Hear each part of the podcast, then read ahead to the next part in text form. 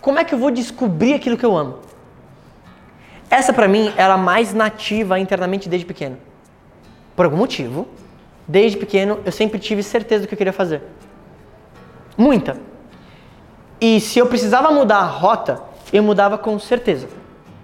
E não voltava mais. Exemplo. Imagina que durante 10 anos da minha vida, eu trabalhei só com música. Só. Minha vida era isso. Era o dia inteiro, eu ia no estúdio grande, trabalhando com artista e tudo mais. E aí depois de um tempo eu comecei a empreender. E eu comecei a ver que eu não queria necessariamente falar tanto sobre música. Eu comecei a ter vontades de falar e fazer coisas que não eram necessariamente música. E isso, no começo, foi um problema. Alguém sabia que eu era produtor musical antes? Poucas pessoas.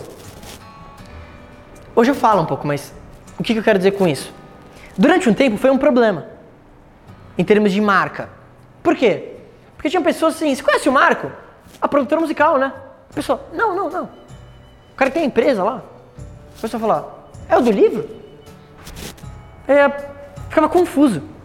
Porque eu fazia tantas coisas diferentes que eram como se fosse. As pessoas achavam que eram pessoas diferentes. Tipo, Marco Lafico. Ué, é irmão dele, será? Trabalha com música?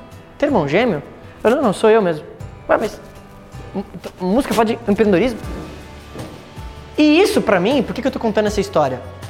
Descobrir o que ama pra mim sempre foi muito intuitivo, eu sempre tive a certeza, mas eu entendo também que essa não é uma decisão fácil. Por quê? Como você já sabe, quando eu tomo a decisão de ter alguma coisa, de fazer um comprometimento em algo que eu quero realizar, é uma vez só. Então, quando eu comecei a ir para o mundo do empreendedorismo e falar sobre isso, eu sabia que era uma decisão. Hoje quem entra no Instagram e não me conhece, não fala nunca que eu trabalho com música. Nunca. Aí de vez em quando eu vou lá, posto um vídeo tocando, a pessoa fala, nossa, que legal, você toca. A pessoa te trata que nem um bebê, não sei por que isso acontece. Já viram isso? Nossa, que bonito, ah, ele canta. Olha, que, oh, ele toca também, que legal. Você devia investir nisso. Nossa, você, você é bom. Aí, aí eu fico colocando 10 posts, olha aqui, Paulo Ricardo falando, ah, eu gravo. Obviamente estou brincando, mas eu estou te falando isso porque eu sei que descobrir o que ama talvez não é uma das coisas mais fáceis de você fazer. Não, você consegue baixar um pouquinho ali só para acertar, por favor? Mas agora eu vou te ajudar a como fazer isso. Permita-se errar. É a forma mais fácil de você realmente achar aquilo que você ama. Como assim? Quando alguém me manda essa pergunta, Marco, eu tô com dificuldade de achar aquilo que eu sou apaixonado. Eu falo assim, tá bom, Quais são essas coisas? Uh, quero abrir um restaurante, quero empreender, quero ser jogador de futebol, eu quero jogar na NBA, quero fazer música. Eu falo, tá bom. Se são coisas muito diferentes, o maior conselho que eu posso te dar é faça todas elas. E o meu maior conselho é trabalhe de graça para alguém. Isso vai fazer você identificar rápido se é aquilo que você gosta ou não. Vou te dar um exemplo. Você quer abrir um restaurante, mas você é contador. Você nunca, nunca mexeu com um restaurante. Você tem um desejo de abrir um restaurante, tá? Só que quando você trabalha de graça para alguém, pode ser limpando o chão. Só que tá lá limpando o chão, só que você não é besta, né? Você tá vendo o dono, você tá vendo o estoque, você tá vendo onde dá problema, você tá olhando o caixa, você tá vendo o cliente reclamando do quê, você tá vendo como é o modo de preparo. Você não é besta. Você está olhando. Aquilo vale mais do que qualquer faculdade. Você está vendo na prática, na tua cara, como é o negócio. E não é assim, alguém dando uma aula para você de como é o negócio. Não, você está vendo. Em estúdio de música é muito comum isso acontecer. Eu não estou falando que é a melhor coisa do mundo para você fazer. Eu estou falando, se você tem dúvidas, eu acho que é legal você fazer. Eu mesmo trabalhei um tempo de graça para uma pessoa. Por quê? Eu queria aprender. Eu falei, cara, eu vou trabalhar de graça. O que quer que eu faço? Cara, como assim de graça? Não, de graça. Só vou te fazer algumas perguntas e posso ver as coisas aqui? Ele pode. Mas sabia ele que era o James Bond infiltrado ali. Não, tava tudo. Como é isso? Ué, ele faz isso. Ah, é assim que é o caixa. Ah, assim que ele faz o estoque. Hum, assim que eles preparam isso. Ah, assim que se desenvolve. E obviamente eu não vou roubar o cara ou roubar a ideia dele, não é isso. Mas você tem uma visão de dentro. E aí você vai ver. Pô, quero abrir um restaurante, vou lá trabalhar uma semana. Eu falo, nossa, olha o estresse do dono. Puta, olha quanto problema tem na hora da comida. Puta, o cara cuspiu na comida ali, caramba, quanto problema. Aí você decide. Você decide. Putz, não é isso. Vou trabalhar agora com música. Vou lá, trabalhar um mês no estúdio. Ai, puta, não quero ficar no estúdio lá dentro o dia inteiro. Não, descarta. Entende como fica rápido e claro? O que, que a maioria das pessoas fazem? Ah, tô em dúvida o que fazer, vou fazer uma faculdade de marketing. Ela nunca viu nada, nunca trabalhou com nada, nunca fez nada. Aí quando ela vai trabalhar pela primeira vez, ela se frustra. Fala, nossa, é isso, putz. Mas eu quero fazer biologia. Ela vai lá faz biologia. Aí depois ela começa a trabalhar com biologia. Nossa, mas eu não sabia que era isso. Putz, não, não quero. Isso vira um problema. Quando você faz isso antes, resolve o problema. Aí você já sabe certeiro. No meu caso, eu sei que é diferente, eu sempre tive a certeza do que eu queria fazer desde sempre. E essa minha certeza, novo, por uma força qualquer, era exatamente aquilo que eu era apaixonado. Então imagina, olha, olha que coisa maluca. Eu sempre fui tão apaixonado por aquilo que eu fazia, que às vezes eu pensava assim, pô, queria talvez trabalhar numa empresa de terno e gravata, ter tipo um chefe chato, sei lá, ter pessoas falando fofoca. Tipo, só, só pra ver como eu funcionaria no ambiente tradicional. Obviamente não tô falando de nenhum modelo de negócio específico, né? Só pra vocês entenderem o conceito. Porque pra mim é, é, nunca foi um trabalho. Tipo, nunca foi. Eu sempre trabalhei todos os dias, de domingo a domingo. Porque, mais uma vez, aquilo que eu queria fazer era exatamente aquilo que eu era apaixonado. No tempo livre, eu faço a mesma coisa que eu faço quando estou trabalhando. Então, você precisa se dar a permissão de errar. Por que, que talvez você não fez isso hoje? Por que, que talvez você não testou mais coisas hoje? Porque você se preocupa demais.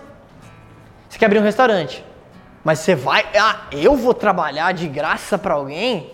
Não, tá louco. Pô, eu aqui, tá louco. Você não vai. Só que aí você prefere gastar uma grana para depois ver que não é aquilo que você quer fazer e sem know-how nenhum. Por quê? Porque você se importa demais com os outros. Eu tenho um amigo meu, um grande cantor chamado Ivo Moza. Algumas pessoas devem conhecer ele pela música do Vagalumes. Lembra do Vou caçar mais de um milhão? O Ivo chegava a tirar 5 mil reais tocando na praça. Na praça. Ele ia, usava o Instagram dele, as redes sociais, falava assim, galera, vou fazer um show na praça. Aí você fala assim, ah, ele levou equipamento, tudo, né? Não. Ele ia, sem equipamento nenhum, só com o violão, sem caixa de som, no grito. Juntava as pessoas, terminava o show, ele ia passando o chapéu. Olha, pode ajudar? 10, 20 reais, ajuda. 5 mil reais. E ele me contou uma coisa ontem que eu não sabia nessa proporção. Ele falou, Marco, sabe o que era mais curioso? Quando eu fazia um show grande, para talvez duas, três mil pessoas, eu ganhava menos do que cinco. Porque eram tantos custos e coisas que eu precisava pagar para equipe, estrutura, não sei o quê, que eu não tirava 5 mil limpo. Na praça, sem equipamento nenhum, 5 mil. E aí depois o que, que ele fez? Ele viajou o mundo tocando na praça. E viajou o mundo, pago pelos shows na praça. Agora imagina, eu não presenciei isso tão de perto, mas imagina que os amigos dele falaram, pô, mas você vai fazer isso na praça, tá louco? Pô, você vai tocar na praça, você vai viajar sem dinheiro nenhum, cara, você tá maluco, você vai ficar pobre, vão te assaltar, vão te roubar. Mas ele fez. E hoje ele é o gênio. Então permita-se errar. Isso tira um peso das suas costas absurdo. Pô, errei, fracassei, tá tudo bem, próximo. Mas agora você aprendeu. Mais uma vez, não existem experiências nem boas nem ruins, existem experiências de aprendizado. Entender isso pode mudar completamente o jogo da tua vida. A melhor estratégia para ganhar mais é trabalhar naquilo que você ama. Beleza. Marco, comecei a trabalhar naquilo que eu amo. Como é que eu vou organizar meu tempo e conciliar várias coisas ao mesmo tempo? Bom, base, basicamente você vai priorizar melhor a sua agenda. Existem basicamente alguns tipos de atividade. Você tem atividades que são importantes e urgentes. Você tem atividades que são importantes, não são urgentes. Você tem atividades não importantes e urgentes. E atividades não importantes e não urgentes. O que, que você precisa priorizar? Atividades que são importantes, porém não são urgentes. Sei que pode parecer complexo para você. Quando você achar aquilo que você ama e você começar a trabalhar naquilo, você vai precisar organizar sua agenda, priorizar aquelas atividades que te geram mais retorno. Porém, você vai precisar focar em atividades que são importantes e não são urgentes. Por quê? O que, que acontece com a maioria das pessoas em termos de tempo? Imagina o seguinte, ó. Você está fazendo uma coisa, aí você para. Aí você vai responder o um e-mail, aí depois você volta. Só que quando você para alguma coisa e volta naquela atividade, o seu cérebro ele demora 15 minutos em média para voltar. Isso é um problema. Imagina o seguinte, ó. Você tem uma lista de 100 e-mails para serem respondidos. Aí você responde 10, você para, aí você mexe no Facebook um pouco, aí você volta. Aí você responde mais um pouco. Aí você vai pegar um negócio na geladeira. Fazendo isso dessa forma, você vai demorar tipo 4 horas para responder 100 e-mails. Se você pegar uma hora do seu tempo e fazer isso de uma vez só, você responde esses mesmos 100 e-mails em uma hora. Porque seu cérebro demora em média 15 minutos para voltar ao foco inicial. Por isso que, quando você foca a sua agenda em atividades que são importantes, mas não são urgentes, você foca no que realmente importa em termos de resultado. Porque a atividade que é importante e urgente, ela vai aparecer naturalmente. Então fazer isso vai te ajudar muito.